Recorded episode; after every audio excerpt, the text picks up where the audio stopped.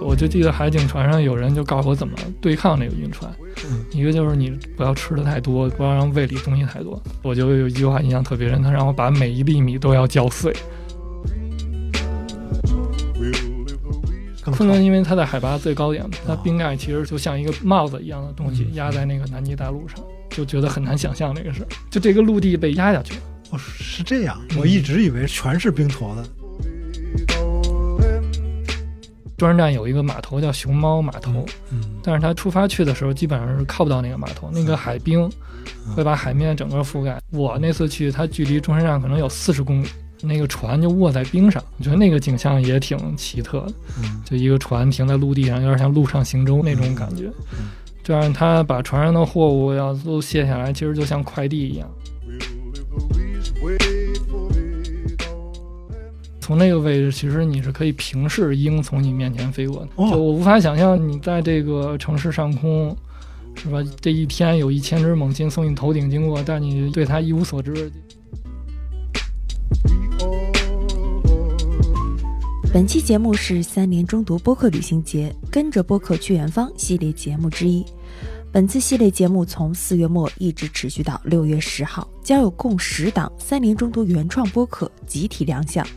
从吃喝玩乐等方面全方位送给大家旅行攻略。在系列节目的评论区留言，不仅有可能获得三联中读数字刊月卡福利，仔细收听节目获取旅行节暗号。还将获得博物馆观看之道课程五折优惠券，并赠送旅行年卡一张。具体兑换规则，大家可以关注文案。好了，我们本期的主题就是跟着播客去南极去观鸟，让我们来听听苗师傅和嘉宾如何带着大家去远方。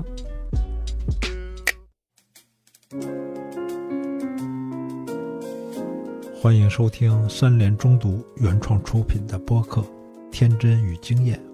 我是苗伟。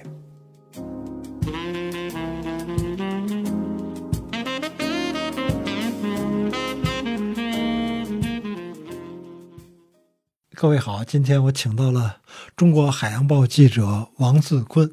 聊聊南极，聊聊观鸟，来跟大家打个招呼。嗯，大家好，我是已经不存在的这个中国海洋报的记者王子坤。怎么叫已经不存在了？呃，有国土报，嗯国土报属于那个国土部，国土部跟海洋局，然后还有一些测绘局，他们之后合并成一个大的部委，叫自然资源部。哦，自然资源部，嗯，所以，中国海洋报现在就被并入了中国自然资源报。啊中国自然资源报，嗯、对，所以现在我是这个自然资源报的编辑加记者。嗯哦，就是原来这个中国各个专业部委都有一个份儿自己的报纸。嗯，哎，我那个大学毕业的时候，曾经去过中国黄金报应聘，也不知道那儿发公司是不是用黄金。用金条。中国海洋报，那是不是有很多出海的机会？ 对对对，我是刚到海洋报的时候就得到过一次出海机会，就是做军舰。嗯，那次是五月份有一个中俄联合海上军演。啊，我那会儿就是刚进报社嘛，我也不是学新闻，也不是干新闻的，嗯，反正就是先派这个人出去看看他到底能不能写新闻。啊结果第一次就是去了那个上军舰，在军嗯舰上面待了大概有五天吧，过了可能四个晚上。他军演选择的那个天气就是比较好的那个时间窗口，嗯所以风平浪静，也没有晕船。然后我昨天就是翻看那个军演照片的时候，嗯，我就发现我从那个军演那个军舰回港的时候，我就拍到过雪龙船，但那会儿我哦，我好像并不知道这个就雪龙船是跟南极科考啊是怎么回事儿。当时是经过江南造船厂，在长兴岛那个地方，就我也完全没有这段记忆了，就只是在翻看照片发现，就可能跟雪龙船第一个缘分其实是在那时候参加军演的时候。江南造船厂在哪儿啊？上海长兴岛，他们有一个大的一个类似船屋那种地方，嗯其实就是路过的时候，那个船红白色儿的嘛，其实红很白色雪龙号，对，很显眼。它应该是两万吨级的一个船，嗯啊、一个从那会儿是咱们国家从乌克兰买的，乌克兰它当时是着急要出手这条这个破冰船，它当时是哦作为一个类似也是运送补给啊一个集装箱船，嗯啊、咱们国家好像当时动用了一个总理叫什么补贴，就嗯一个专项的一个资金，花了一千多万美元，然后购入这条破冰船到咱们国家就作为第三代极地科考船服役。嗯，那是一九九四年吧，它首航就作为咱们国家科考船首航，哦，一直服役到现在。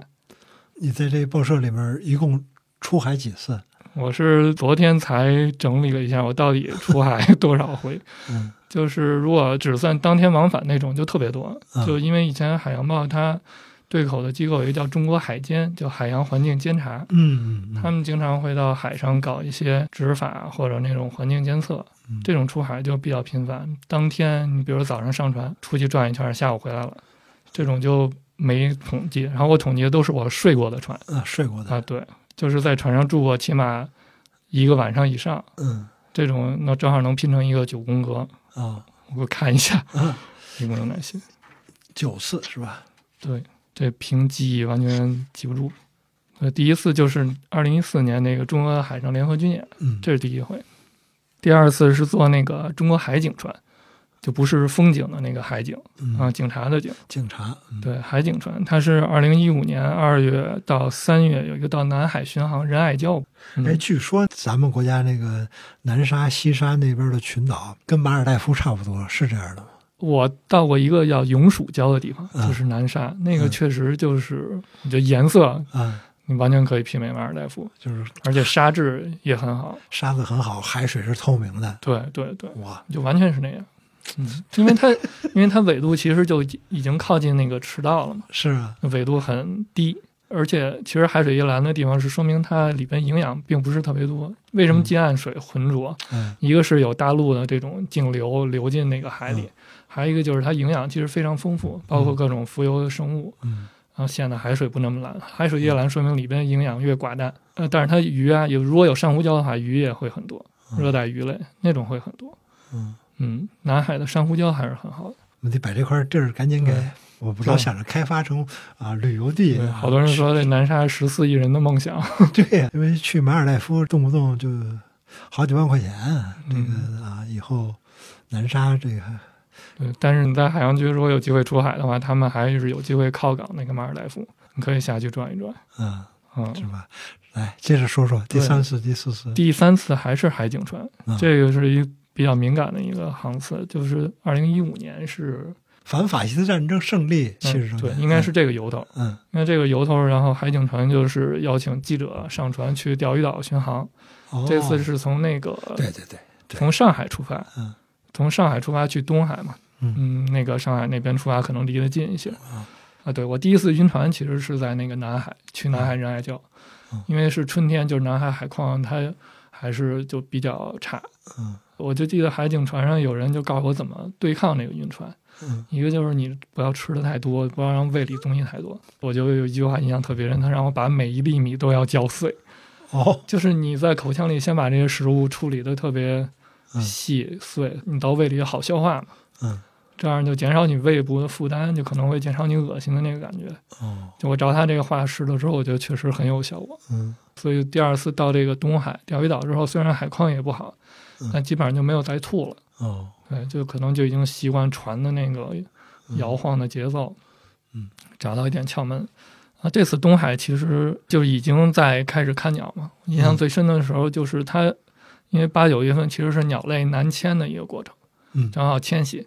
你会发现有些很小的鸟，就麻雀大小的鸟，在海上会成群的飞过。就其实它们是越海的，有一种叫灰山椒鸟的鸟，嗯啊，从那个海警船我拍到是它从那个驾驶室的窗前越过小群，可能有十几只。我因为我之前也没有了解过，不知道灰什么回山椒，椒灰是山辣椒的椒椒，山哦是山水的山。很小的鸟儿。对，它应该不大，应该十几厘米。嗯，这个具体数字我没有查。哎，嗯我一直有一个特别大的困惑啊，就是说是起那个鸟儿的迁徙，它有些鸟儿一飞飞上万公里，嗯，它跨越海洋，那它在海中间儿它怎么歇脚呢？就这种跨海的旅程，他们一般就嗯如果是雀形目的鸟，基本上就直接飞过不停留，然后包括一些水鸟，嗯呃，叫恒鹬嘛，鹬蚌相争，嗯这种鹬类，它们基本上跨洋就直接直接从飞头从头干到尾，也不是从头干到尾。啊比如说，它从有一种叫斑尾成鹬的鸟，嗯它从新西兰起飞，越过赤道，跨赤道，越过南海，到咱们国家可能到东海那个地方，嗯到江苏盐城啊，嗯然后辽宁丹东，包括河北的一些沿海的滩涂，他们都会停留。嗯，但是这两个点之间，它中间是不停的。它停留到滩涂是因为那个地方有东西吃，它可以补充体力。嗯嗯，那比如它从新西兰一口气儿可能飞个七八天，就能飞到昼夜飞七八对天，昼夜飞行不停。但是像像我书里，比如写像什么信天翁啊，或者护类啊，嗯呃，还有包括北极燕鸥，我是看文献知道，北极燕鸥它，比如从冰岛或者从格陵兰出发，它飞到那个北大西洋的时候，嗯，它中间会停在海面上，就落到海 上。在海面上，对，在嗯它停的那个位置是海盆，也是其实也是它停留都是因为有食物的关系，哦，就在那个地方它可以补充体力，吃一些东西。吃什么呢？在海燕鸥吃鱼，鱼，吃鱼嗯燕鸥嗯燕鸥吃鱼。然后像刚才说的鱼类，它们主要吃一些贝壳，啊嗯，通俗的讲，啊嗯，然后到海边滩涂，它也是吃一些贝壳、蛤蜊这种东西，因为它到了那个时间，正好那些蛤蜊好像大量的冒出来，或者怎么着，对嗯就这些时间好像都被自然都已经那么几百万年的演化就都已经设计好了，就我们现在看上去像设计好的一样，嗯，那它肯定中间有好多互相磨合的过程，然后牺牲了很多个体，我们看到都是幸存者。嗯，对。接下来再说说，呃，第第四次了，应该是、嗯第四次是一个比较短的出海，是一个叫上海，应该它叫长江口海洋环境监测。嗯，我这个做的是向阳红系列的一个船，就向阳红是咱们国家比较著名的一个科考船，对这个名儿太太熟悉了，向 向阳红就有那个年代的特色。嗯嗯这是向阳红二八或者叫两八，嗯嗯，一个小船，你像雪龙那万吨级的船，这可能就千吨级嗯或者几百吨，这个具体数字我没有查。嗯这时间是五月五号到七号，其实只有、我可能只住了三个晚上。嗯这次的收获其实是遇到一个新华社的记者，叫张建松，我不知道你听说过没有？嗯啊、她是号称那个新华社首个去南极的女记者，她就是写新闻稿就特别爱用比喻，因为写的是这种其实类似科考嘛嗯，它环境监测其实也有好多科学的成分。嗯他就为了把这事儿讲得通俗，他自己确实就是很用心。啊、他我觉得是为我打开了一扇这个写这个这种科考新闻的这种窗户吧。嗯嗯，这是我觉得比较大的一个收获。啊，第五次是就是一个比较长的一个出海了，三个月，二零一七年二月到四月，然后是坐襄阳红零九船。嗯，襄阳红零九是一个现在应该是多少年了？现在可能都四十多年的一个特别老的船，它是蛟龙号载人深潜器的母船。哦啊，我以前没到海洋报的时候，其实我都不知道蛟龙号是啥，我以为蛟龙号也是一条船。哦江龙号是一个往深海里面对，儿，它其实是一个潜水器，或者你把它理嗯解成一个潜艇，它是搭载着这个蛟龙号哦去下潜。去哪儿下潜？这次是去的西北印度洋。其实这次特别好玩的是，因为那个西北印度洋，他们调查是海底叫热液区，嗯就是冷热的热，液体的液。嗯热液区其实通俗讲就是海底火山，但它不是那种爆发式的火山。西北印度度其实就是洋印度洋的西北角呃是澳大利亚跟那个啊，不在印度的印度下边儿，就印度孟下加边儿拉湾那那一片吧。嗯嗯在我们国家的西边嘛。啊，那个地方最好玩的地方是它有那种海底的热液生成之后，它会有一些金属元素，就是海水遇冷嘛，海水嗯很凉，就海底的海水基本上就在零度左右嘛，但是没嗯有结冰那种。这种热液遇到冷的海水会析出一些那种矿物质嗯，然后呢，海底有一些细菌，它以这种矿物质可以为生，嗯这些细菌可以生长了之后，然后海底生物就又以细菌呃嗯共生的一些那个生物，就生活在这些海底的算是热液口周围。就是你看了蛟龙号下潜拍摄的那些视频，你会发现那些嗯它包括叫热液虾，就是我们理解的那种虾、虾蟹、贻贝，嗯都在那种热液口附近密密麻麻的啊，嗯包括还有海葵，但是它其实是漆黑一片的嘛，光是最多能照到两百米就已经很弱了嘛，两百米以下就是嗯其实就完全黑的一个环境啊，这些深海热液生物就在那里嗯繁殖，就觉得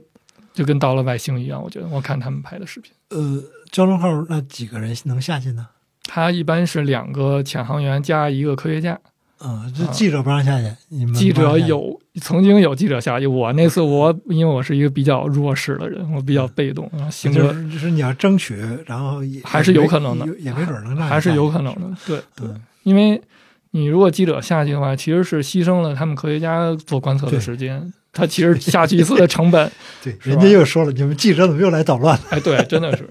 呃但是记者他有的下去也会帮着他做一些记录，就是看到什么什么什么。啊，那是这样的，就是说这玩意儿下去之后打出光来才能拍对摄到，海底是那个没有光线的。才能拍摄到照片。哎，那次下了多深呢？它这个西北运动洋平均深度是三千，嗯哇三千米嗯，他们可能下去就要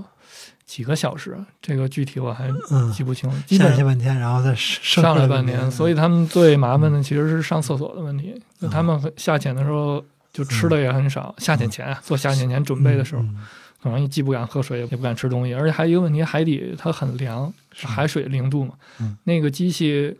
潜水器里面它周围都是钢板，它虽然垫了一些泡沫或者保温的层，嗯但是据他们讲也很凉，哦就浑身身上可能要贴暖宝宝那种，哦，就在海底，因为它滞留的时间嗯可能在海底也要滞留几个小时才会再上浮。那个我们都在。蓝色星球啊，BBC 的蓝色星球里面看到过这个燕鸥捕食鱼的照片，看到什么浮粉啊，浮粉鱼捕捉鸟、鱼吃鸟的照片，也看到过深海的一些长得很怪的鱼啊。但是说实话，真是别说我们到这个深海，我们连在海上住一晚的这个机会好像也挺难的。王子库写了一本书叫《冰雪海》啊，这是他跟雪龙号去南极一路上的见闻。这是后面的第八次吗？还是第七次？这是第七次，第七次。对，第七次出海了。嗯第七我次我就们是哦中间漏了吗？中间我们下面还有一个第六次，第六次要要把这九宫格说全吗？说全吧。第六次第六次是还是向阳红系列，向阳红嗯二零、这个是当年有一个新闻，二零一八年二月的时候，可能快临近春节了，嗯东海那边有两个外籍的游轮吧，一个可能是货轮，一个是游轮，俩嗯船撞了，其中一个叫桑吉轮啊，桑吉轮撞了之后，嗯它里面装着凝稀油，好像是从伊朗什么油田拉过来的凝稀油，要去哪儿，哦嗯那个船就爆燃，嗯爆燃之后，但是有几天一直浮在海面上没有沉，嗯我们就是海洋局，它是当时搞叫应急监测，嗯就看它有没有漏油，嗯这样就获得也是一个出海机会，就跟着这个向阳红二十，本来是要去它在燃烧的那个地点，嗯然后调查有没有漏油，但等我们真正船要出发的时候，那个船沉了，就那个桑基轮它爆炸之后沉下去了嗯，所以我们这次应急监测就变成它沉船之后嗯有没有溢油的影响。漏油了吗？呃，他们调查结果应该是没有，它有油带漂移，但是影响不是特别大，哦不是很严重。这次一个收获还是鸟的收获啊，我好像都是完全不务正业那种 嗯。啊，呃看这了个好多海鸟。对，这次是看见了三指鸥在那个东海海面嗯上，三指鸥它是就是在北极，主要在北极活动的一种嗯鸥类嘛。嗯你在中国能见到三指鸥，其实机会还是比较少。嗯啊，东海就是看到一大群的那种三指鸥在海面上，嗯，可能也是因为那地方有吃的，我觉得哦就算是一个比较好的收获了。嗯呃，然后这次写的新闻还是他们在船上怎么搞监测，怎么做这个溢油的调查。嗯其实他们还是比较辛苦，嗯，因为那次也是，只要到冬天，就海况一定就不会特别好。就虽然现在有各种那个天气预报就保障的特别精细，但它如果真的有一股强冷空气过来，你的船船本身在海上的速度也不会太快，你就跑不开嗯，跑不开就被卷到这股冷空气或者气旋里面，船的摇晃就非常厉害。那次也是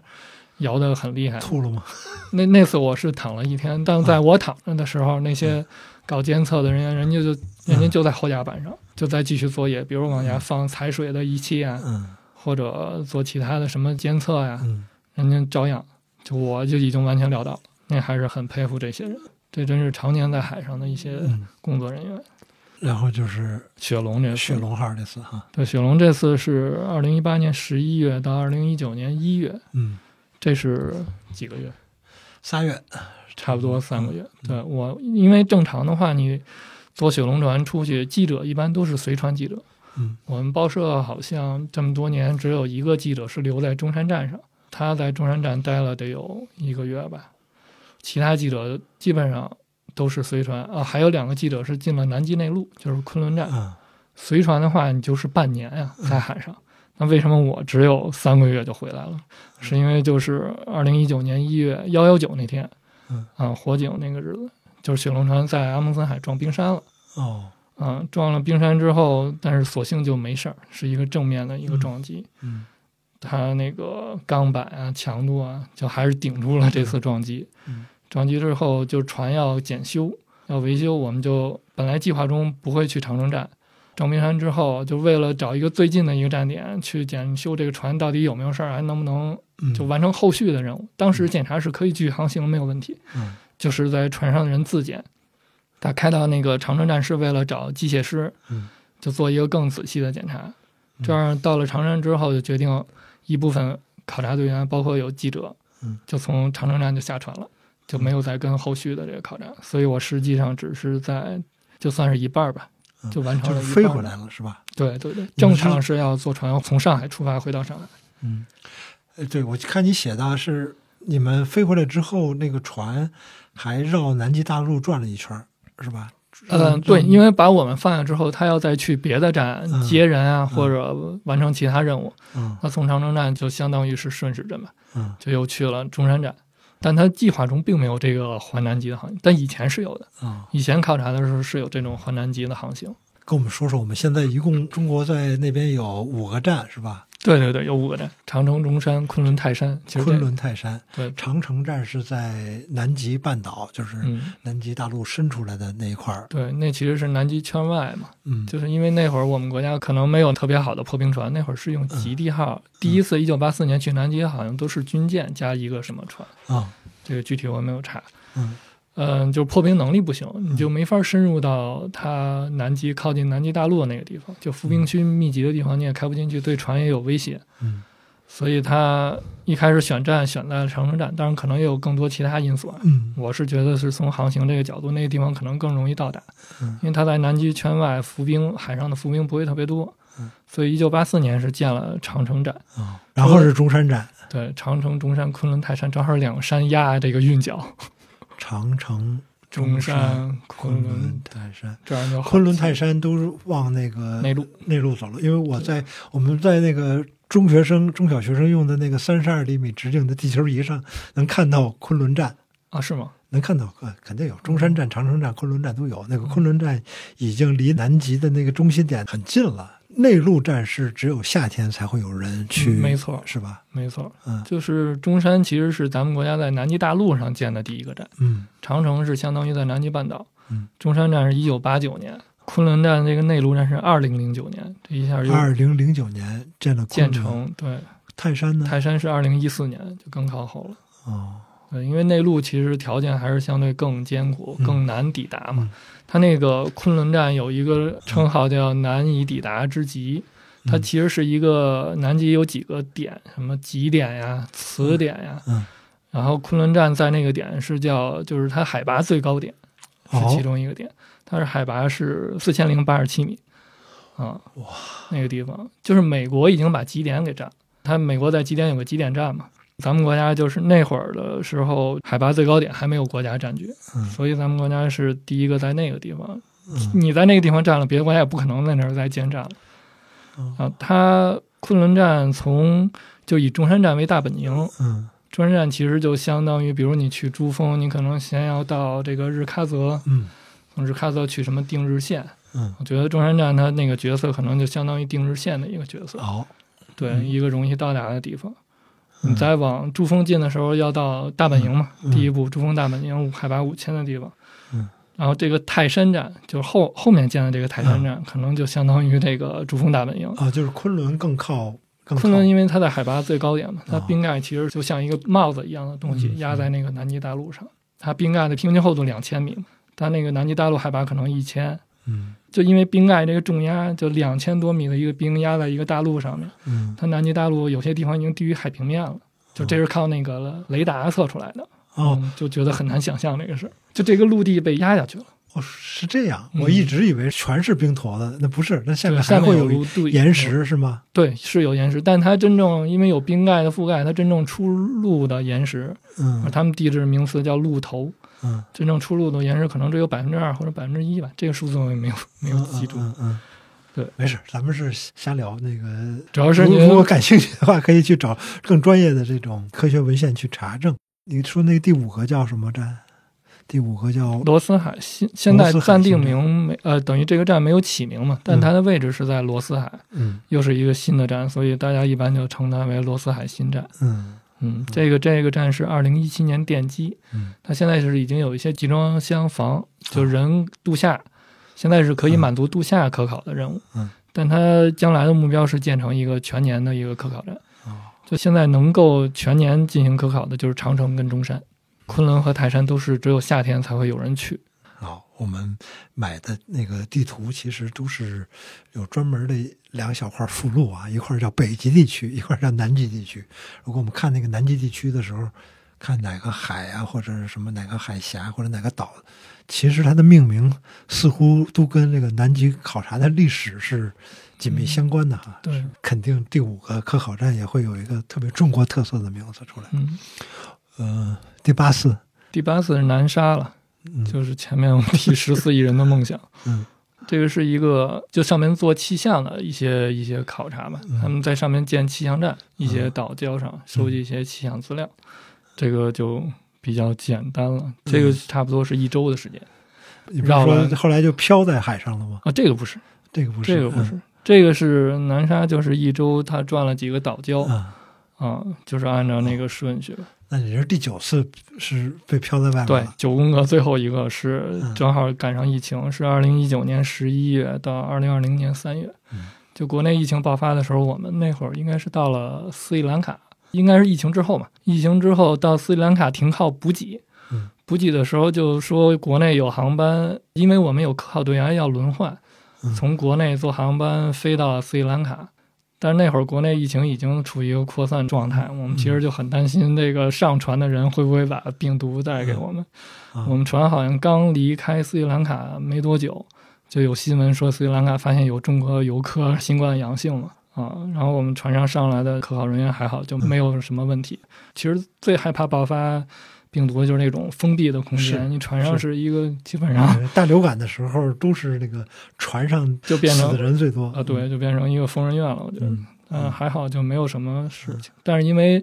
就因为有斯里兰卡这个事嗯情，后边它其实后续还会有人员轮换，那后来就全停掉了啊。我本来是应该到缅甸下船嗯，但到缅甸我们就就人员都不让下嗯船了，所以就停止轮换。我就后边就后续一直待到三月，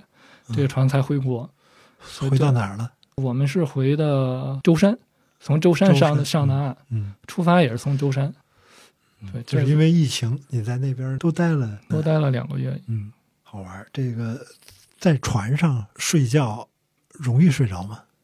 我是还比较容易睡着，因为那个船它永远是在晃嘛。啊，就你无论船停下来或者开着，这个因为水一直在动，嗯是吧？水一直在动，船呢没有一刻是不摇晃的。所以如果风浪小的话，你躺在船上，其实跟躺在摇篮上 也哦也也差不太多。嗯，你如果享受摇篮的话，你就可能会享受这种 海上的那种睡眠。最不适应的是什么？嗯，最不适应的其实是集体生活，比如这个 苗苗师傅抽烟，嗯 嗯苗师傅抽烟，像那个船上那更多人抽烟了。我觉得我我出海一次，我就把我这个前半生没吸过的烟基本上都吸啊，了一你遍。不抽？烟啊？对，因为我不抽烟。嗯但是这种你很难躲得开，而且你不可能阻止人家不让人家抽烟，对呀，这水手抽烟喝酒，我觉得而且补太正常了。补给，如果一个船，那就是比如因为某种情况补给不到，你就是很多人那个烟都消耗完了，那个时候就烟变得很宝贵。如果谁还藏着一根烟，哦，真是这个玩意儿，因为你可能上船之前，你可能会买多少多少多少烟，嗯那你很难。你比如像遇到疫情那种情况，你无法对补给怎么办呢？对，这种情况也是有。 就说到补给，就很好玩的地方，就我发现上船的时候，很多人会买那种桶装水，他们觉得船上可能过滤水啊，喝着不习惯或者味道不好，就那种桶装水会大批大批的上。嗯然后蔬菜，其实船上最最宝贵的也是蔬菜，就大家最想吃的是蔬菜，因为蔬菜很难保存，你可能上船一两个星期，这些青菜基本上就会先吃掉嘛，剩下都是块茎类的，土豆啊、土豆洋葱啊那些你可能都不太爱吃的。嗯，呃，最后你肉因为都是冷冻的嘛，嗯肉它会就是有充足的肉，基本上顿顿有肉。嗯，那你最后吃上，你再也不想吃肉，你就想吃水果跟蔬菜。水果儿，但恰恰船上最缺的就是水果，因为它不易保存。嗯，我觉得这是海上旅行可能是就没有想到的，这是嗯其中一个。像这个雪龙号从国内出发是从哪个地方？上海它有一从上个海。对极地科考码头，那它到哪个地方是就没法停靠，没法儿停靠。就是没法停靠，比如说上岸去那个买点好吃的呀。它是这样，从上海出发，它开差不多半个月能到澳大利亚。开现在国内国内都是那这一路上不是都能停吗？不停，一路上不都不停。停。它停的话可能会比较麻烦，要靠港啊，办各种手续啊。哦，这样就是半个月，不相当于半个月补给了一次嘛。啊半个月那也还可以啊。对，，这个还算比较舒服嗯。但是它开到那个从从澳澳大大利再亚出发，嗯再出发到中山站，可能又是半个月。啊，这个半个月之后，靠它停在中山站外边，它那会儿是海冰还比较厚的时候，一般都靠不到。嗯它中山站有一个码头叫熊猫码头。嗯但是它出发去的时候，基本上是靠不到那个码头，那个海冰嗯会把海面整个覆盖。我那次去，它距离中山站可能有四十公里，那个船就卧在冰上，我觉得那个景象也挺奇特的，嗯就一个船停在陆地上，有点像陆上行舟那种感觉嗯嗯。这样，他把船上的货物要都卸下来，其实就像快递一样。嗯就以前人写这种海冰卸货的时候，可能还没有“快递”这个词儿，到我去的时候，就快递已经很普及了。嗯我觉得这个船就就像一个送快递的，送嗯到一个距离中山站一个四十公里外，然后中山站有这个雪地车，再从中山站开到船边去拉这些货物。我看你那个这本书里面，《冰雪海》这本书里面写到了啊，就是嗯有一个车，好像你也开了，是不是？啊，对嗯，我体验了 一把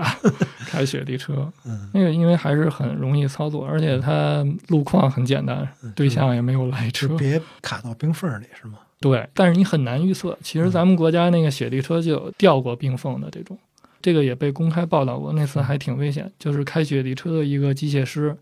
跟那个车嗯哦一起掉到那个冰缝里，就直接掉到海水里了。因为是我们去的时候是南极的夏天嘛，嗯因为要赶到夏天才能在那个地方开展各种作业考察，嗯所以它冰面还是有那个融化的情况。嗯而且因为冰面上面覆盖一层雪，你就很难知道哪里就有这个冰缝。它虽然有，它船上会组织探路队，就开着雪地摩托一路，他们有冰钻，嗯打那个冰面，看那个冰的厚度到底是多少米。如果低于多少米，它就不能承载这个车的重量，但还是会有意外。但是啊这么多年就只有那一次，应该是。嗯。中山站的补给都需要船送过去吗？问问个愚蠢的问题，为什么不拿飞机？对，这这个问题一点儿也不蠢。嗯，就是像美国的极点站，在极点，嗯你说它怎么不进？那其实就是靠飞机，飞机还是很便捷。他们是用，嗯应该是用大力神运输机，嗯，这种补给。他们是也是从外围往中间走是吧？嗯，大力神可能是从智利起飞。从智利起飞就直接过去啊、哦，对，这个我我也没有查过啊 我因是为从道理上来说是可以的啊，从智利直接起飞，直接飞到极点，嗯只要有一个跑道就行。哎，没错儿，对苗老师这问了一好问题，就是因为南极它建机场嗯好像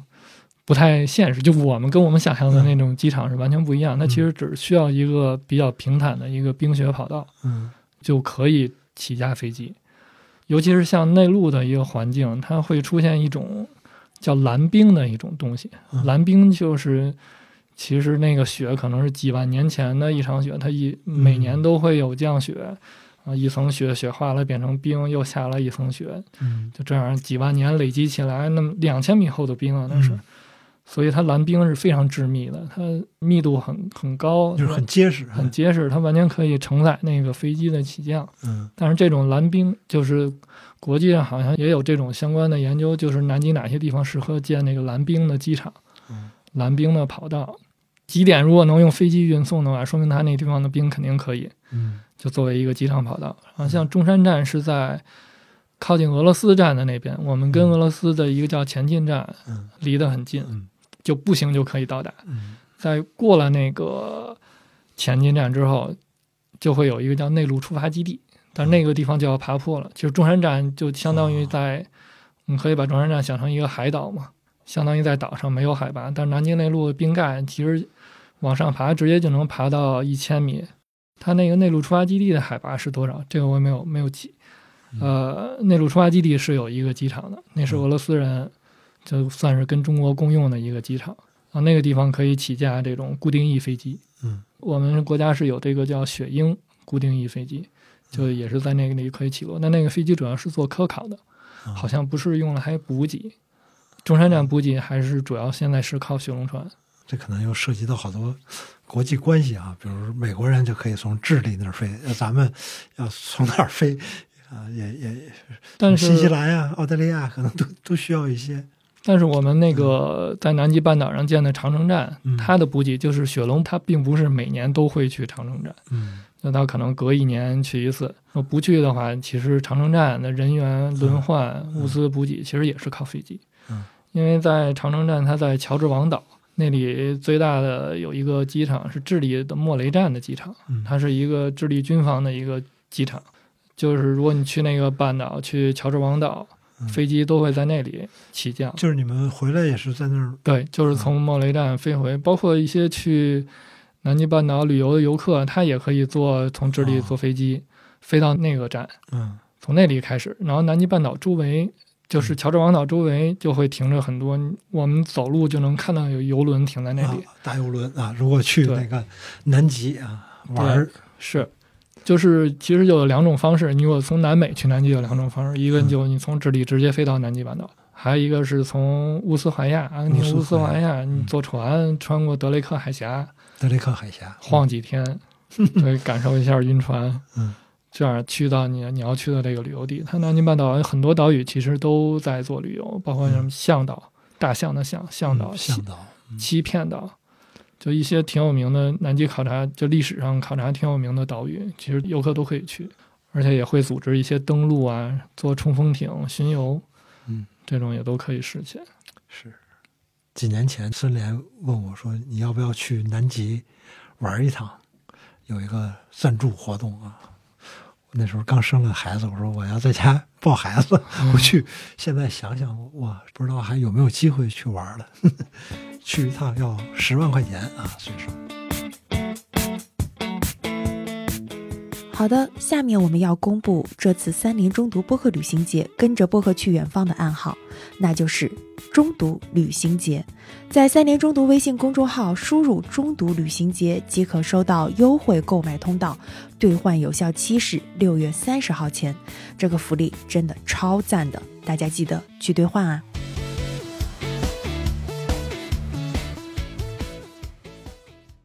说说你怎么去的海洋报？你是先观鸟，然后又因为观鸟的机缘去的海洋报吗？对，去海洋报嗯跟观鸟多少有点关系。嗯，就是去海洋报之前，我上一个冬假是在一个叫《小学科学》的杂志社。现在小学里应该还有科学课，嗯，有是吧？有这门课。当时是因为有传闻说这个科学课要被列为跟那个语数外一样的这个主课，嗯所以呢，有一家外地出版社，他觉得嗅到了商机，啊他就他当时手下有一个刊号叫那个办了一个杂志叫《高考》，他就放弃了这个《高考》杂志， 但他刊号还保留，刊号是这个不可再生资源嘛。是对，他就用这个刊号就做了这个小学科学杂志嗯。他招聘的时候其实是刚创刊嗯，可能刚做了三四个月。我我是因为我本科是学这个生物技术的嗯，他当时就想招一些有这个理工科背景的人。我是因为大学的时候又写小说，所以投简历的时候会写我在哪儿哪儿发表过小说。嗯那可能觉得这两种结合起来就适合做他这个杂志。这样我就先到了这个小学科学杂志，但这会儿我并不知道观鸟是什么东西。嗯啊，但是因为这个外地的出版社设在北京的这个公司呢，干了两年之后，他突然出了一个奇怪的规定，他就是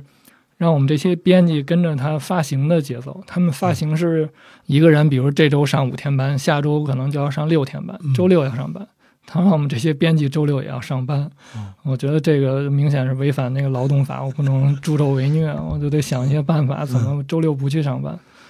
后来我就想到，就找一些科普活动或者听一些讲座，就为这杂志找选题。但从来好像我也没写过这些，去听讲座也从来没有写成过稿件。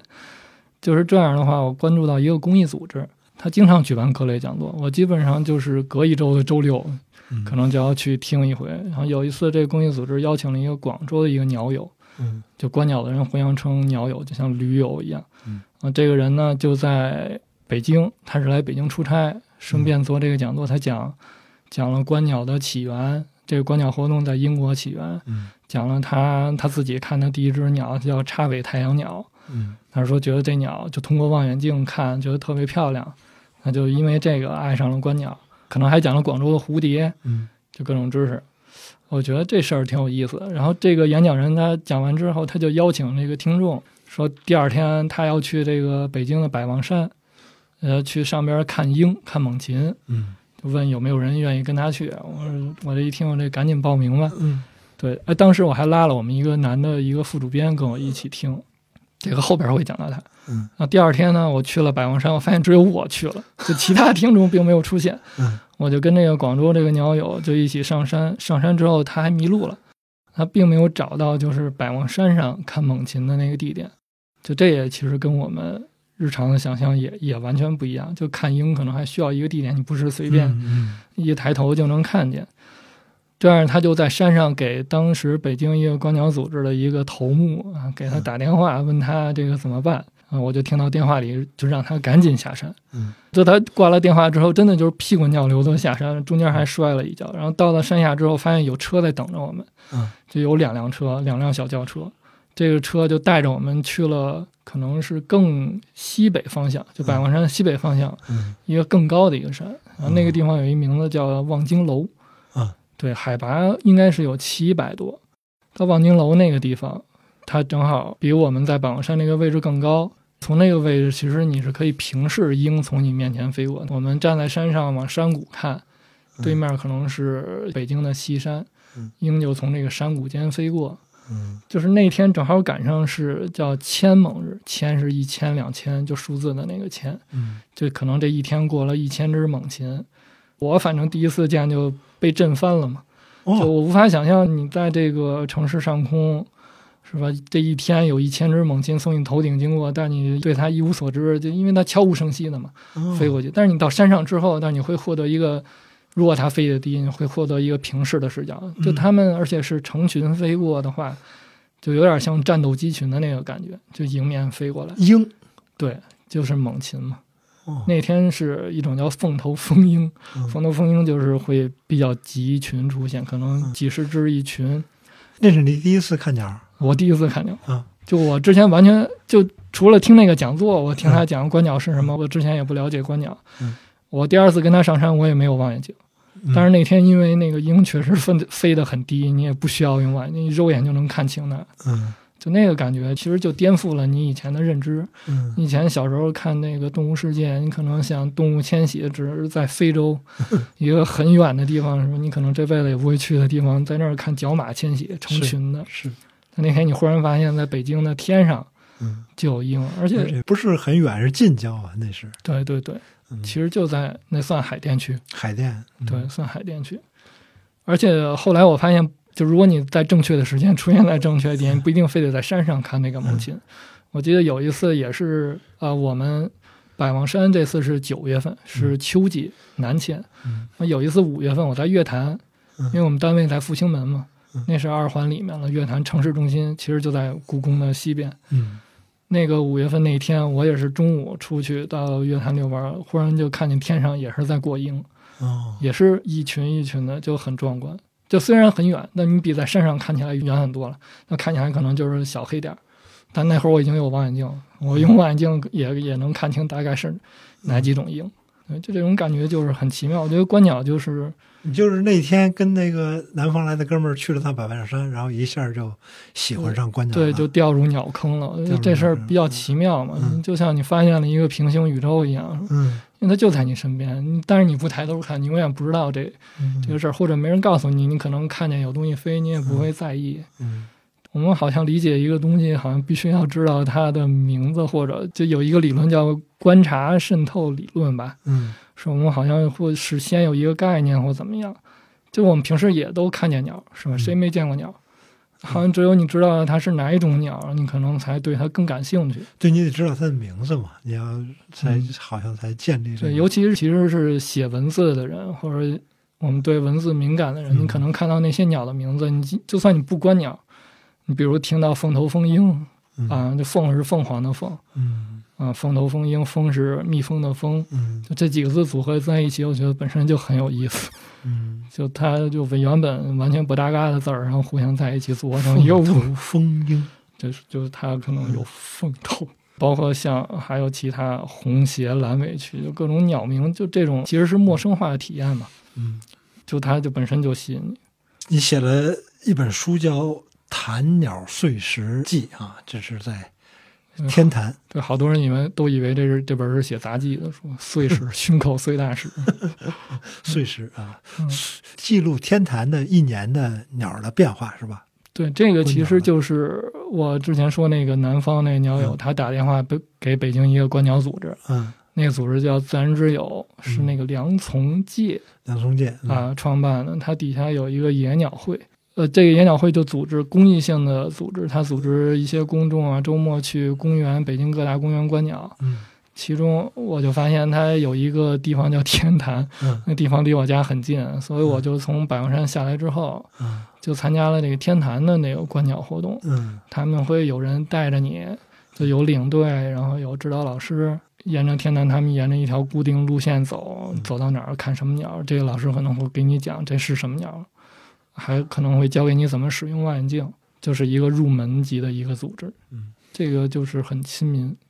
说到望远镜，立刻就是说到这装备问题。我也那个查过这观鸟用望远镜的一些，比如蔡司啊，蔡司有一两种型号，一种叫胜利，还是叫大地，反正是一个七千多，然后剩下的就是两万多，就是哦那个等级一下，哇，这刚开始看鸟需要买这么贵的望远镜吗？我其实就是走弯路过来的。我一开始也他们跟我说望远镜多少多少钱的时候，我嗯也觉得，这个我看个鸟儿要花这么多钱吗？啊，那可你能几千块钱，我其实是从一个七十块钱的 望远镜买起，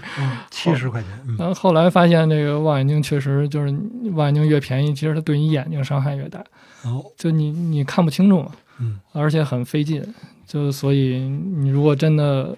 怎么说，如果你开始嗯可以先尝试着参加那种观鸟活动，就像刚才说的，它有一些公益组织嗯办一些观鸟活动，你就先用别人的望远镜先看看。嗯感受一下。如果你，我觉得也现在也有一些平价的望远镜，就国产的望远镜，嗯比如六七百块钱的，甚至有嗯两三百块钱的，嗯你也可以先从这些便宜的入手。啊等你确认跟那个观鸟这些人确认过眼神，觉得可能确实这一辈子嗯都会玩这个活动，那你可以考虑再买买一些进阶的望远镜，包括您说的蔡司。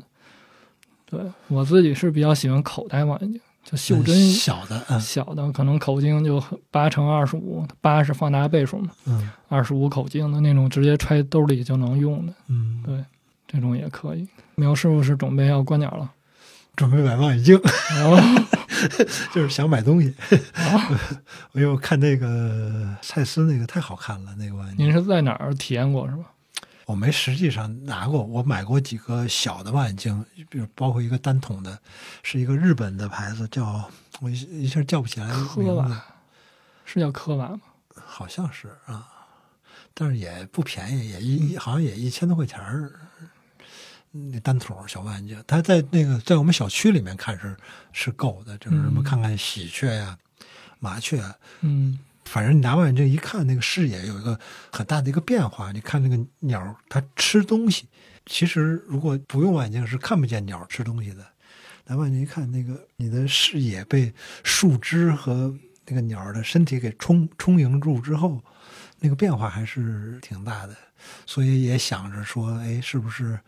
在那个？因为我因为我觉得那个作家都特爱观鸟儿，啊，对，就有人问 过我一个问题，就是嗯最近有人问说，为什么现在这个写作的人越来越多，都开始观鸟了？我不知道是吧您是什么答案。我不知道，我原来看过一本那弗兰岑写的写的书嘛，他不是就爱观鸟嘛。对，我最好的一次观鸟体验，哎，说起来是在加拿大去玩儿，然后他们带我去看那个白头鹰。那白头鹰是不是美国国鸟儿？反正在北美是比较常见的一种。嗯白头海雕，哎，一下午就坐在树林边上，然后拿着一个望远镜看那鹰飞过，那体会挺好的。因为很多时候那个旅游项目是生怕你那个不热闹嘛，都要带你去名胜古迹或者热闹的地儿看。那那一下午的安排，我觉得特特别舒服，就是哎，坐在那个树林里面看鸟。哇，我老是挺怀念那下午的感受的啊，嗯所以老想着说能有机会。我现在就是在小区里面溜达溜达，主要看那个小区里面有几个喜鹊窝啊什么的。对，好像是望远镜给了我们一双新的眼睛。是对，如果没有望远镜，你可能确实感受不到这观鸟有什么乐趣。嗯，啊、有望远镜之后，它好像改变了你这个观察世界的这个角度或者是视野。说说你这个鸟怎么又奔到海洋这儿了？啊，不，海洋报吗？对呀、海啊洋对，还没报。讲完，嗯，对，这差太远了，回嗯圆不回来了。就是在这个小学科学，呃，对，因为知道观鸟这个事儿嘛，我前面讲不有一个男的副主编跟我一起去嘛，嗯他听完讲座，他好像也有点感悟似的，他跟我说了一嗯句话，就是说这个观鸟可能会改变你的人生。我、嗯我也不知道他，或者是我记忆对这句话有篡改，或者嗯当时他确实是这么说的，嗯但我不知道他是因为什么说的。但是他这句话说的特别对，因为嗯观鸟差不多有一年之后，我就从这个杂志辞职了。嗯对，就就其实观鸟就相当于一块石头撞过来，把我嗯，就原本的那个轨迹给改变了。嗯，在海上看的鸟跟在北京在陆地上看的鸟是完全不一样吗？除了迁徙的时候，你可能会看到一些，就是大陆上面也有的一些鸟，因为它会嗯越越洋飞行。嗯但像信天翁啊，一些海鸟，嗯信天翁跟户，那可能就是在海上更容易见到，嗯除非就是有台风，这种也会把它刮到陆地。就是海鸟的一个特点就是它会绕着船飞，因为船会船在航路上会惊起一些海里边的一些鱼啊、飞鱼，嗯他们其实跟着船飞的一个目的就是捡吃食的这些，嗯对，捡食这些惊起来的鱼类。嗯所以你在船上的话，如果你在船边上就等着吧，嗯总会有鸟飞过来。嗯嗯，这个《冰雪海》这本书里面讲到一个一种鸟叫南极户，然后说这个鸟父母要给这个小鸟找吃的这个过程啊，要把这个胃中的油也想办法让小鸟吃掉。这个胃里面的油有特别高的热量，这是你这个出海看到南极户之后掌握的知识吗？啊，不是，嗯，就是出海之前做了一些功课，就功课嗯我只能做到就是识别这个鸟类，知道它是哪种鸟。嗯但是它有什么习性，其实我并没有太多了解。而且从南极回来，其实我也没有想过写这本书，就没有任何想法。嗯后来是看到另外一个人的公众号，他写他是作为极地向导去的南极，嗯他写了很多南极的生物，而且是用那种特别文学化的语言。嗯我是受他的启发，我觉得这种方法就是可能更通俗、更易懂。嗯然后也有文学色彩，我就想要不要写一写。但是嗯我发现我写的时候，我对这些鸟一无所知，所以你你不能只写我看到了什么，看到什么，那嗯太枯燥了。嗯所以就想了解一下这些鸟到底是怎么在海上生活的，包括那个南极虎，嗯，就需要查一些文献。嗯然啊后这些文献其实就是就另外一个世界，就也很有意思。呃嗯就就这些科学家的研究就发现，这些海鸟它为了到海上捕食，它需要一个特别长的周期，因为就鸟怎么知道鱼在哪儿这个问题、嗯是吧？后来有研究发现，它们可以闻到磷虾吃海藻的那个味道，就能找到磷，虾吃海藻的，包括那个南极户，它的食物一一部分食物来源是这个磷虾。磷虾，磷虾海里面特别多的那种小虾是吧？呃，对，就是咱们国家好像也捕捞过南极大磷虾，就像俄罗斯，他们每年还有就指标，嗯今年还要捕多少磷虾，那其实是一个优质的蛋白来源啊、嗯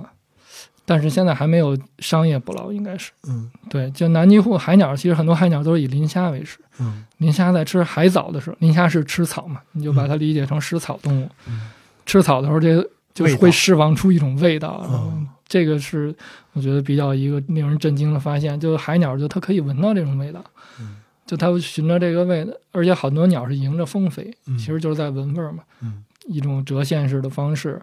这样它能定位到磷虾群，但其实它从它的那个繁殖地，就它那宝宝嗯，待的地方，飞到海上可能都要两三天。要上百公里，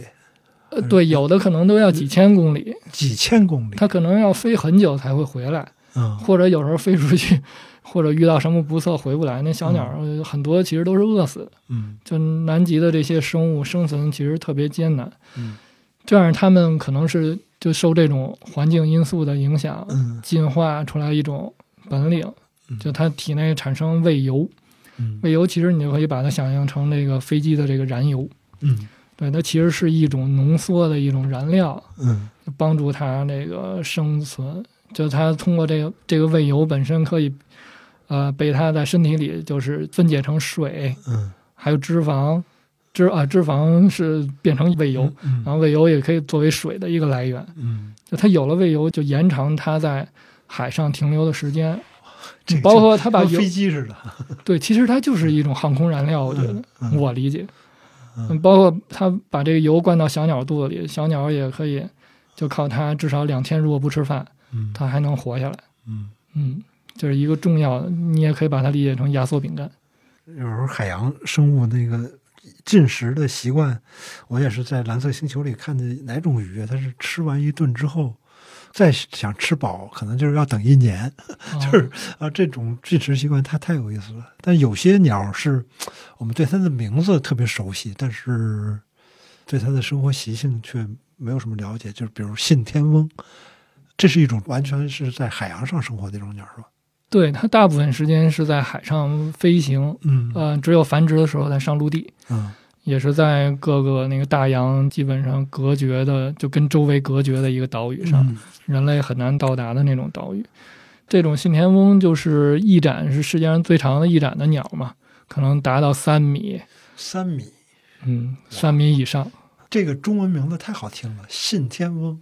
哇信就好像不用着陆似的。信天翁是一个那个出口转内销的一个词儿，它好像最早出现是宋诗里边有它，哦就宋朝的那个诗里边嗯，有这个词儿，但是说的应该是苍鹭，哦，就一种比较常见的水鸟。嗯，后来这个词儿是传到日本，哦，日本用这个词儿命名了，就是他翻译一些西洋的文献，嗯，他用信天翁来指代我们现在说的这个信天翁。哦，这个词儿又回到国内，就由咱们国家鸟类学家就嗯用它，命名，这 albatross 就是信天翁嘛，嗯，所以就是一个出口转内销的词。嗯这但是名字听起来很国产化，真好听啊，太好听了。对对，那有人打高尔夫也会啊，那个小鸟鹰。信天翁啊，就是少于标准跟一杆叫 bird 小鸟球啊，老鹰球，然后信天翁啊，信天翁是几杆？少少三杆，就是非常难得的一种，非常难以达到的一个标准啊。嗯就是本来一个五杆洞，你可能两杆就进洞了，那你这一个信天翁球，这是一个对这个名字非常熟悉啊。你来介绍介绍，你在这个去南极的路上看到的信天翁，对，就是全世界差不多有二十二种信天翁，嗯有十八种都在南半球，所以你如果有机会去南半球出海，你有很多机会看到各种各样的信天翁。嗯那比如说这种像去新西兰、去澳大利亚，如果能出海玩儿，嗯、就有机会看到。对，而且新西兰跟澳大利亚，它一些包括新西兰南岛嗯或者一些小岛屿上面都是信天翁的繁殖地，包括哦在新西兰南岛哪个位置我忘了，嗯就是有一个皇，他们叫就翻译过来叫皇家信天翁嘛，嗯或者说黄信天翁，里边有一只信天翁可能六十岁了，就还在繁殖。就信天翁这种鸟特别长寿，嗯基本上它平均寿命都是四十到六十年，就能活过半个世纪。哦而且它半个世纪都是在这个大洋上，就是只有繁殖的时候上陆地，所以它基本上就是一种海洋性鸟类嘛。嗯它呃，这种鸟就是因为它繁殖周期长，它可能要一年的时间来养它的这个后代。就小鸟从破壳出生到能飞走离开这个岛，就差不多得有八个月。嗯这是它的怎么说？这是幼儿期。嗯等它飞离开这个岛之后呢，它就是顺风，应该是顺风漂流吧。嗯就它叫有一种信天翁叫漂泊信天翁，就这名儿特别好，嗯就在海上漂泊，它可能要漂泊个五六年，甚至十来年。十年的时候，它会回到它的繁殖地，哇就回到它出生的那个地方，嗯就不知道它是怎么记录的。回到它出生的地方找，就到了这个谈恋爱的年纪了，就开始找对象。哦十十来岁谈恋爱，对嗯，但那会儿已经周游大洋，周游十年，嗯，这已经是一个对奥维德了，我觉得。好浪漫的生活。呃，如果找到对象的话，他们好像还会互相还会考察个两三年，不会立刻就进入繁殖。嗯就漂泊信天翁可能进入繁殖期都是十五六岁的时候哦才开始繁殖第一个后代，嗯他们一次只产一枚卵。嗯等于用一年的时间把这小孩养活大了，小鸟嗯把小鸟养活大了，然后第二年这夫妻嗯就分开了，嗯他们这夫妻关系就是特别聚少离多那种，就可能就是繁殖的时候俩人见一面儿嗯，这一年轮流孵卵育雏，小孩长大俩人就又分开了。而且这个雌雄信天翁它们觅食的都不在一起觅食，就分开之后，那个雄性信天翁可能更愿意往南边去，因为它可能更强壮一点儿，就更靠近南极。雌的信天翁呢，就可能靠北一点嗯。但是这产生一什么结果呢？就是有一种那个钓鱼的活动叫延绳钓，钓金枪鱼，嗯就往海里边撒那种钩，可能几千米的一个绳子撒下去。嗯就它撒钩的时候，因为钩上有那个鱼饵嘛，哦，好多海鸟会追逐那个鱼饵，就被勾住，就因为嗯呃对勾住它的喙或者怎么，或者被那个延绳，但那绳子很长嘛，嗯在入水入水的时候，它可能会被绳子给绕住，就好多信天翁其实是这样就被淹死了。因为信天翁虽然漂泊信天翁应该不潜水，其他有的信天翁是可以潜水的，嗯就扎猛了下去。嗯因为雌性信天翁更靠北，而且那些延伸钓的渔船呢，那活动范围嗯更贴近雌性，所以哦死的那个死于延伸钓的好多信天翁就是雌性比雄性多，这样导致的结果就是漂泊信天翁的雌性，它后来的这些雌性会更早进入繁殖，就它出婚的年龄会更早。嗯但是死了伴侣的雄性信天翁呢，就是那些丧偶的那些，我们就说的男性，就变成大龄剩男 了。大龄剩男就很难找到这个新的雌性，因为那个哦雌性虽然繁殖期提前了，但是它也喜欢年龄更小的雄性，嗯嗯所以产生的问题就嗯，是这老鸟不行不，不容易再找到新的伴侣，因为嗯如果两个雌雄信天翁都在的话，它们基本上就可以相伴一生的。离婚现象很少，哦，就鸟类里也有离婚现象。就是一对儿，如果他们养了后代，然后各自出去觅食，然后还会回来。对，这个我觉得也很神奇。哦，在基本上相同的时间，也不是，也可能会，嗯好像应该是雄性更早回来打理这个巢穴，哦，啊，雌性会晚一点回来。你刚才说那延绳钓是哪几个字儿？延长的延延，绳子的绳绳，，钓鱼的钓鱼的钓延绳钓是从船上面撒钩的。撒钩子。哦，它是主要是钓金枪鱼，嗯，那看样子人类活动对海鸟，或者是对，甚至是对南极的一些生物是会产生影响的。那我们呃以往的这个经验里面说到。什么气候变化、全球变暖，一般来说总爱拿北极来做指标啊，特别是格陵兰岛啊。那说说你的见闻，那个气候变化或者是温度对南极的生物是有什么影响？对我我自己就是亲身经历，就是在这个长城站附近，嗯我们在那个站区附近徒步的话，就有人告诉我们，这个地方可能前一年还没有这么多，就它冰川融化会有那种小溪，嗯冰川融水叫，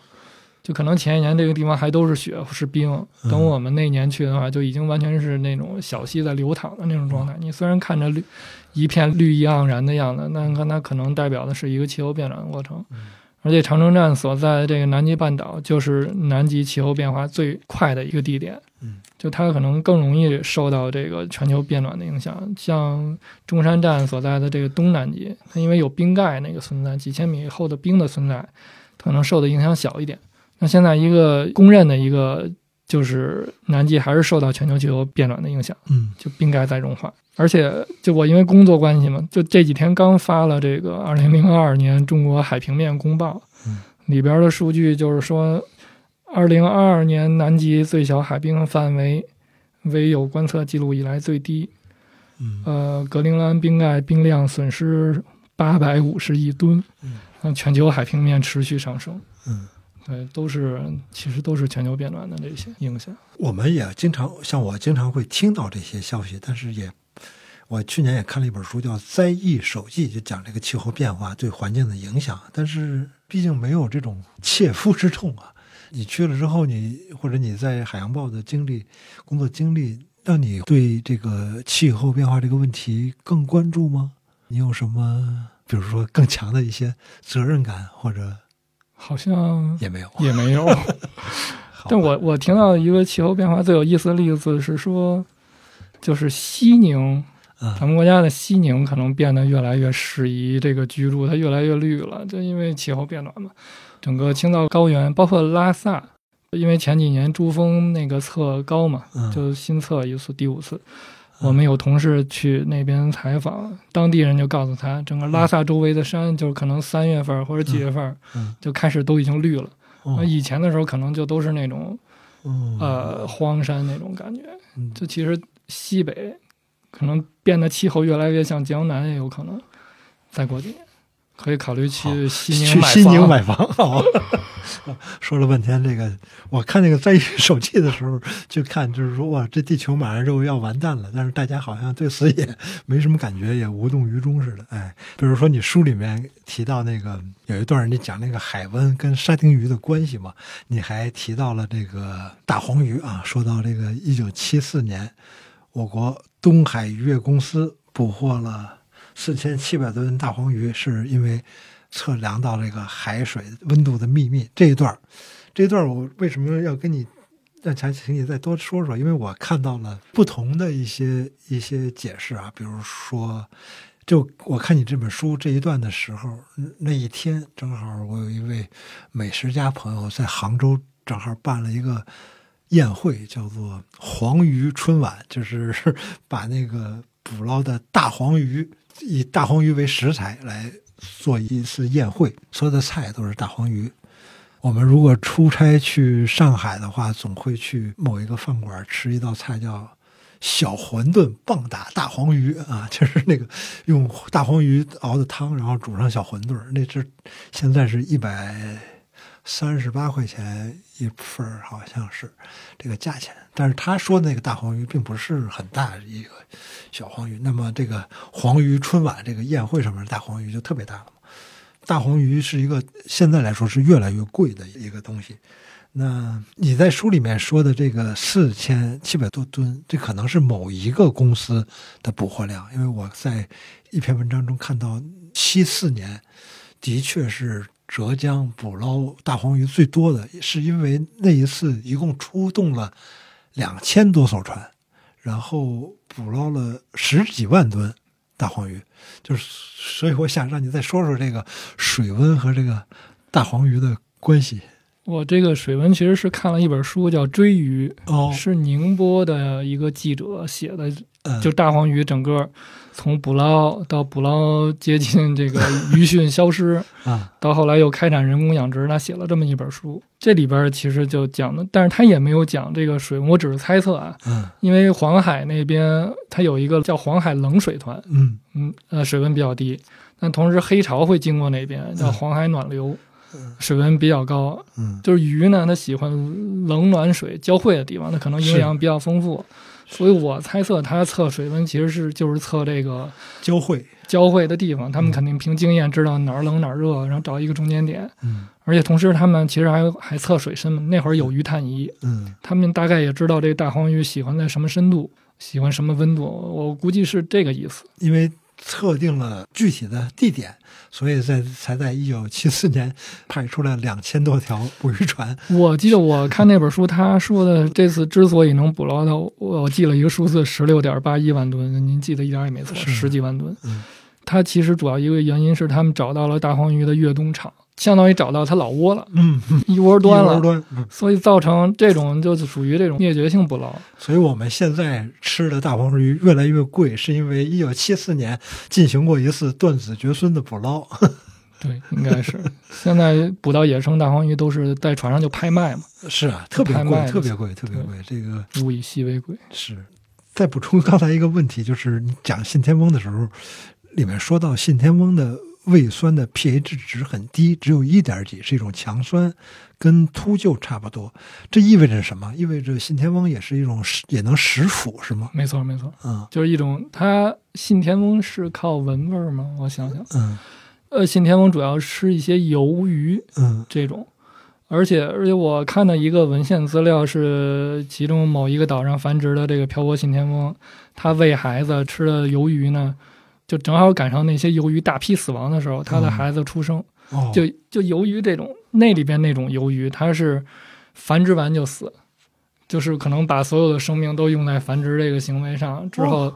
这这些死亡的个体呢就会飘到海面上。但那会儿哦正好信天翁就在繁殖，嗯所以我我就说这个信天翁可哦嗯能就是在等这么一场盛宴嘛，这可能也是进化的这个长期进化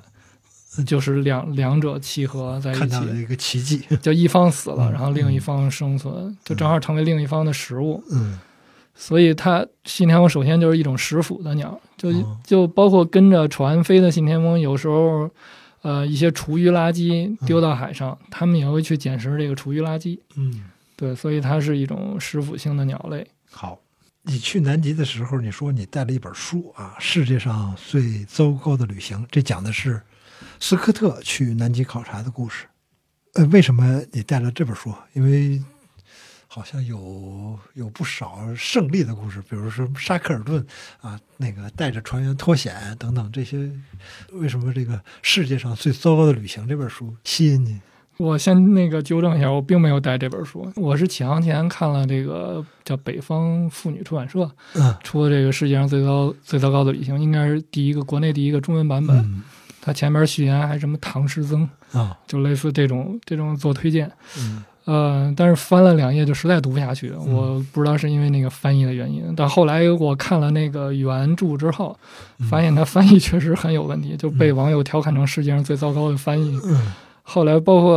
二零一几年，就人民文学又出了《世界最险恶之旅》，就是它的另外一个版本，嗯另外一应个版本该是、是是台湾人译的吗？我不知道。嗯就那个翻译也有很多错误，然后嗯也有大段的那种漏译，嗯就很奇怪，好像就译者对这本书都特别没有耐心。我觉得可能跟这本书写作风格有关系，就因为它是一个特别事无巨细的一个书。嗯这个写这书的人就是斯科特科考队里边当时最年轻的一个人，就是他写这本书的时候已经是这个探险活动结束十年以后了，也就是说斯科特死了十年以后，他是医生还是科学家还是？他是他应该是斯科特的朋友，是斯科特媳妇儿的亲戚的一个什么朋友，啊反正他们有点关系。嗯呃，他上了这个船，但是他没有去参加这个极点的这个探险。嗯去极点那几个人就没回来，死掉了嘛。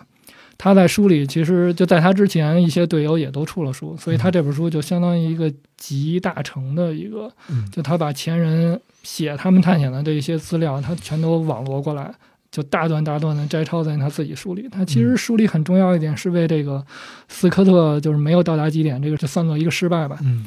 他是为斯科特做辩护。就他就有人说斯科特为什么不用狗用马拉这个雪橇，他就解释就是当时他们他们经过的那个路段，因为都有很多冰裂隙，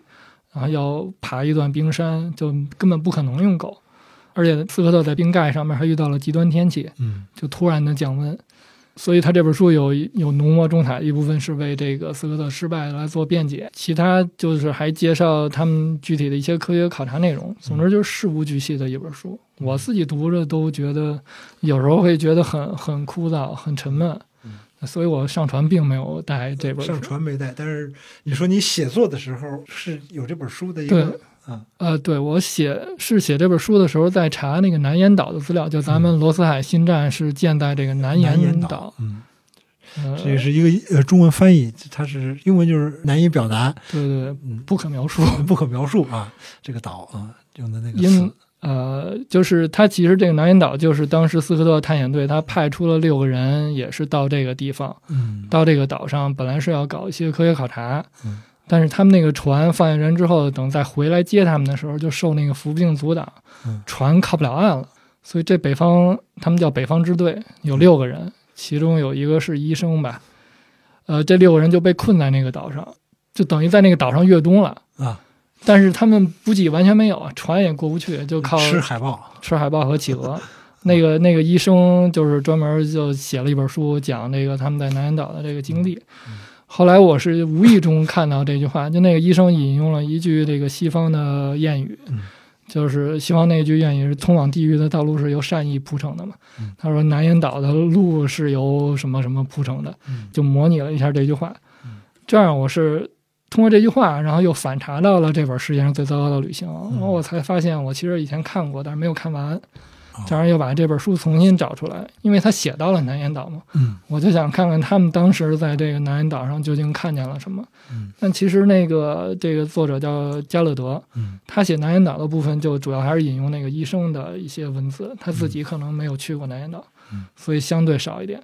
就因为我自己主要还是写鸟嘛，写动物，是我就想看他们当年看了哪些动物。嗯，一百年前的这个记载，现在看依然准确是吗？对他们对动物的描述基本上都是准确的。嗯而且他们他们当时有一个船上有一个科学家叫威尔逊，嗯那个人是一个动物学家。他们当时有一个重要的任务，就是要获取这帝企鹅卵。帝企鹅卵，他们想带回来研究，就是因为什么呢？就觉得这个帝企鹅的卵可能更原始，就更接近两爬动物。他们想通过这个研究鸟类的起源，还有羽毛的起源。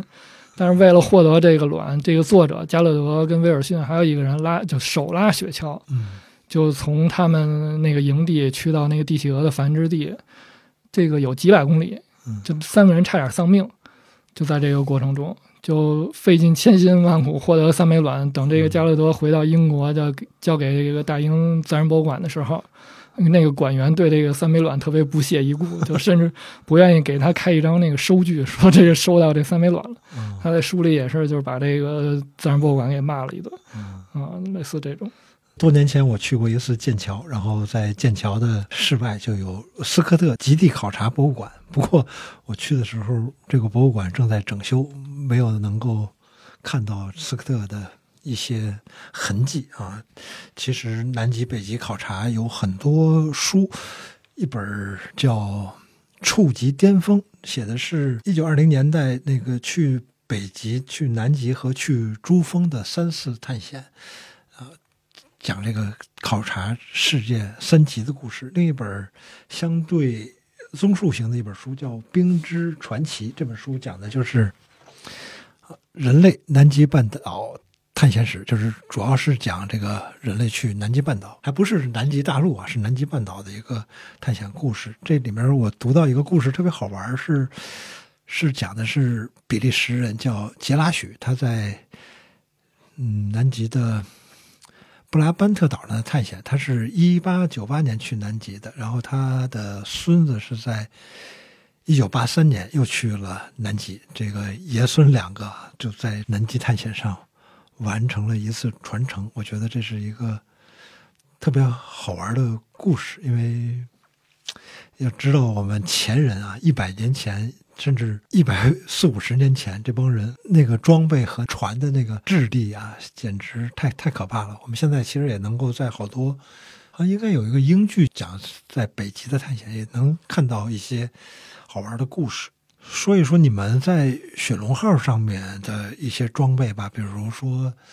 甲板上有六层是吗？住七啊、房七层，七层，七嗯层最最高七楼就是驾驶室嘛，七楼是驾驶室，驾驶室然后船长住船长住在六层。六呃楼，为什么地位越高的人住的就是越高？跟地位没关系吧？ 他肯定船长是要靠近驾驶室嘛，嗯就是他随时能上驾驶台，或者说嗯就是看这个船的运行情况啊，嗯所以船长肯定要离驾驶室最近。啊，五楼是气象室，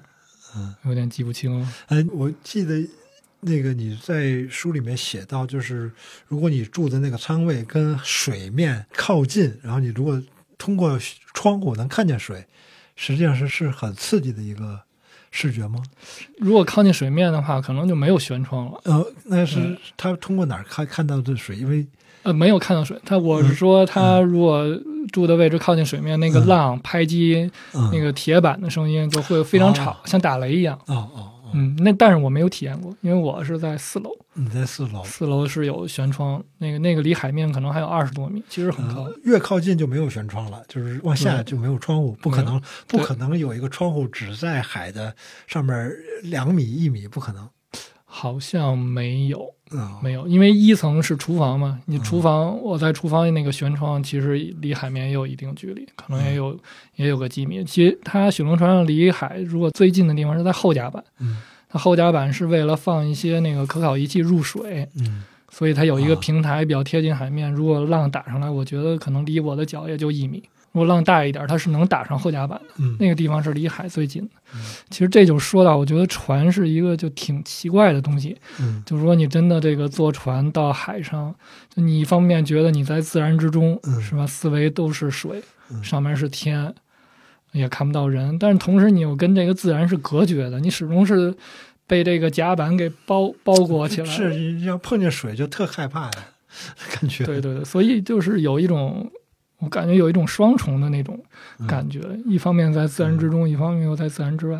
嗯而且你在船上过的还是一种世俗生活，你并不是像一些荒野生存那样，嗯是就是完全像个隐士一样。你在船上过的是集体生活，嗯，那我再问你书中的一个细节，是你说有船的有一个部位叫船中吗？嗯，它是是等于在甲板下面的一个舱吗？它在甲板上。甲板上面，对，你可以把船想象成一个盒子，嗯那个船中的那个甲板的舱盖嘛，嗯舱盖是可以打开，就跟盒子那个盖儿可以翻起来一样。嗯它那个底下就相当于是一个集装箱，它可以放小艇、放船、放雪地车，就是嗯容量很大。就是你们到了中山站，把这些货物运下去之后，那个部位就空了。对，人就可以站在舱盖儿上。那个好处是因为前面是船首是那个七层楼嘛，嗯嗯你站在舱盖儿上，那七层楼可以给你挡着风，啊，这样你在舱盖儿上你看东西可能更安全一点。这就是没有视频和没有这个实际经验的这个坏处啊。因为我看你那个书里面写到这儿的时候，我老是在揣测这到底是在哪个部位，呃因为你好像你写到说在这个部位看到了鲸嗯，鲸鱼鲸鱼是吧？对然后我就老在想，哎，它是一种什么样的视角啊？我看你书里面拍的那个鲸鱼的照片是相对那个距离是很远。是是比较远的，所以我在想你是你说得清楚吗？ 到底是一个那个船的哪个地方又能看到鲸鱼其实就是站在甲板，你就相当于站在甲板上往外看，啊？其实就是船的一个，你就船想象成一个盒子，这盒子飘在水上，嗯你就站在那盒盖上往外盒看。子盖儿上，对，嗯那你但是我老觉得那舱不是在下面吗？你打开盖儿，那舱不是应该在啊对，船船底但是下舱下面就是甲板啊，甲板你看不到外面，你只能站在甲板上往外看。好吧，反正我也没 出海，我实在是想象不出来这个是一个什么样子的。嗯，好，我顺便再为一些地理知识啊，一学的那点儿知识都已经还给老师，所以我要问一些问题，比如说船航行到南纬六十度或者六十二度的时候，算进入南极圈吗？你书中老提到一个概念叫南大洋，这南大洋是怎么界定的？还有纬度之间的距离是一样的吗？对，先先说这纬度之间距离吧，这好像只能看着图说嗯。就是纬线就是是平行的嘛嗯，如果我们垂直于这个纬线，这这个距离是一样的。比如您那个问题里从四十度到六十度，如果我们就这么直着垂直走，啊，那距离肯定是一样的嗯。但是经线的话，它其实越靠近两极，经线每条经经线线之之间间的距离越短。嗯对，这个是。然后这个南极圈它是国际上也是有界定的，应该是六十六度三十四分嗯，就是以里是南极圈，它是根据一个太阳的一个照射的那个光线那个角度来认定的。然后南大洋的范围是几年前有一新闻，我也记不太准确，是美国国家地理还是美国地理协会，他们就是说这个南纬六十度以南，嗯啊、到南极大陆的边沿这一圈儿，海洋就都算南大洋的范围。这就是哦二零二二年或者哪就比较近的一个新闻。那其实早在那个二十一世纪吧初，嗯就有那一个叫国际水稻协会，水稻就是道路的道，不是种稻子的，啊、水稻协会他们也是规定南纬六十度以南的海洋的范围是这个南大洋，他们的考虑是南纬六十度是这个海冰。海冰到达最北的范围可能就是南纬六十度，他们是从航行的这个叫水道嘛，嗯船走这个水道，那么从这个角度考虑，就是规定了一下六十度以南，其实就是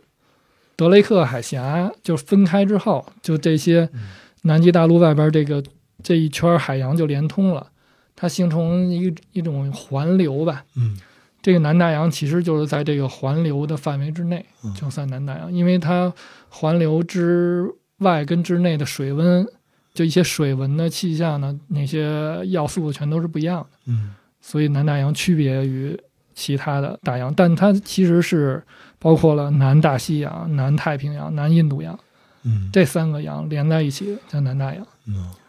嗯，那这个南磁极是在海上是吗？南磁极好像那个位置在变，就它嗯不是固定的。哦，嗯，南磁极呃跟南极点不是一南回事儿南极点是固定的，磁极好像是在变化。嗯不是还有前几年有新闻说那个磁极南北要颠倒吗？嗯，我记得有这么一个新闻。我回家再跟我儿子一起补习地理知识去啊！我再问点这个文化上的事儿。雪龙号上有图书馆吗？有，都带些什么书去呢？雪龙图书馆，我我是对昨天查了一下，我在船上都看了什么书。啊我先说我自己带的，嗯我自己好像就带的比较薄的书，就您面前这本儿有啊一个张青松一老，咱们国家一老科学家写的《南极考察与探索》嗯其实他这里边的知识到现在其实也不过时。嗯你看的话，跟一些最新的研究，除了可能地质方面啊，或嗯者天文方面有一些新的进展，像动物方面，其实跟以前的认知并没有太大的差别。嗯呃，另外一本儿带的是有一个叫金涛的记者，嗯他是可能最早八四年就去过南极吧，他写过一本书叫《向南向南》哦啊，这两本算是算是当做资料带的书。嗯另外还带了一本老舍的一个短篇小说集，他那个选的那个书名叫《八太爷》，哦但我对这个故事我已经完全没有印象了。我、嗯我就记得里边选了那个最著名的短篇是那个《五虎断魂枪》，嗯啊，然后还有一篇叫《兔》，就写同性恋的那个一个兔一个男男妓。嗯，我就对这两个印象比较深。呃，另外就是我发现我还看了《小于一》，就布罗茨基的啊，但我家里并没有《小于一》这本书，我估计那个可能是雪龙图书馆的。嗯，对。但同时，你要说船上其他人从图书馆借了什么书，我当时好像拍过那个，他有一个借阅册，嗯但是昨天我没有找到，我嗯具体大家在看什么书，好像还真不是太了解。而且很多人其实，在船上，他一方面忙这个科考工作，他看书时间可能很少，嗯要么就是我觉得看电影的人可能会更多一点，嗯，看动画片儿。你的这本书呃，冰雪海也分成了三个部分，第一部分是冰，第二部分是雪，然后海的那部分吓我一跳，跟前面完全不一样。海的那部分是诗，是你自己写的诗是吧？对对对，而且海的部分完全就不是南极的部分了，嗯他写的就是我第几次出海，就就疫情那那次次耽搁在海上写的那一次，也是根据当时见到的一些生物写的诗。其实主要还是为了，因为那个诗，您看那个注释，其实那诗有点挂羊头卖狗肉的意思，诗可能写的一窍不通，但其实主要内容大篇幅都是那里面的注释，用那个注释的形式来。来记录它那个生物，生物嗯因为因为之前我是看哪一本书，好像一本叫《草木十二韵》的书，里边写达尔文的这嗯个我可能也不准确啊，达尔文的爷爷也写诗，哦他祖父，而且他写诗的形式就是写完诗自己注释嗯，而且注释的内容可能比诗的那个字数还要多，我觉得这个形式就特别有意思，就也算是模仿一下吧。嗯。对自己加注，然后加的注比那个正文还要多。好，你作为文艺青年，里面也时常提到提到一些诗啊，里尔克的那句“这收益太糟糕了，跟亏损差不多”，我我忘了原句是什么。海洋是一个让人诗性大发的场合吗？出海，对，那可能得看你是不是一个有诗意的人。对，嗯有人可能本身就喜欢这种，就对他可能对诗歌有一种特别纯洁的信仰，那可能到一个地方就要抒发。我我基本上就不是这种，我基本上是一个反文艺青年的一个人，就基本 对我写诗还是为了图好玩儿，其实是。嗯你说要看一个风景多美，然后要不要抒发一下诗意？好像我也没有，而且我觉得更好玩的其实是你对一个东西了解之后才更有意思，就是你才真正看见它嗯。就包括您刚才问，就是我们对一些鸟类，就那些知识啊，查那些文献呀、你可能确实是要知道它的它吃什么、喝什么，嗯你可能才真正看见它了。就包括书里提到二次显影嘛你嗯可能拍一张照片儿，拍了一个风景，但是你对风景里边儿的那些树啊、山啊一无所知，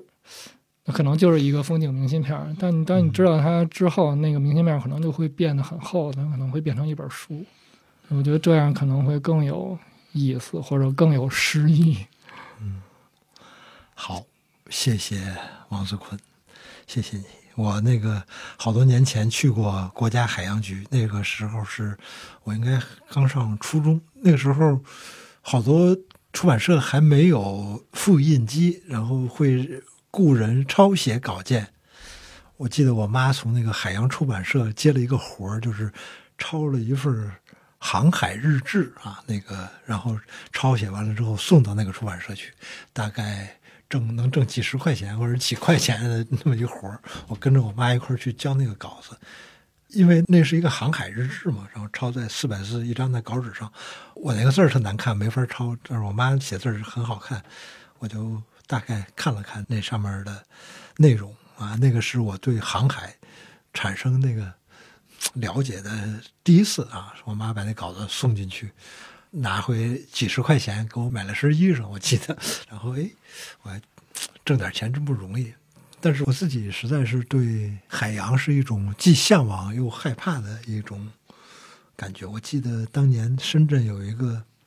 有一个帆船俱乐部，他们好像是从英国还是从啊从法国接来了一条船，那个船已经航行到东南亚了，问我要不要上船从那个东南亚某地开回深圳。然后我一想着。要在船上跟几十个男的一起过一种集体生活，那简直简直是没法想象。啊那个帆船，啊，我也没有那体力， 所以我知道自己肯定是叶公好龙。但是很高兴看到你这本《冰雪海》，看到这个出海的故事啊，太好玩了。欢迎大家继续关注我们三联中读播客旅行节系列的其他节目，这也是三联中读原创播客宇宙的首次集中亮相。多档播客节目可在三联中读 APP 上独家收听，欢迎大家多多关注、多多支持，让我们一起享受旅行吧。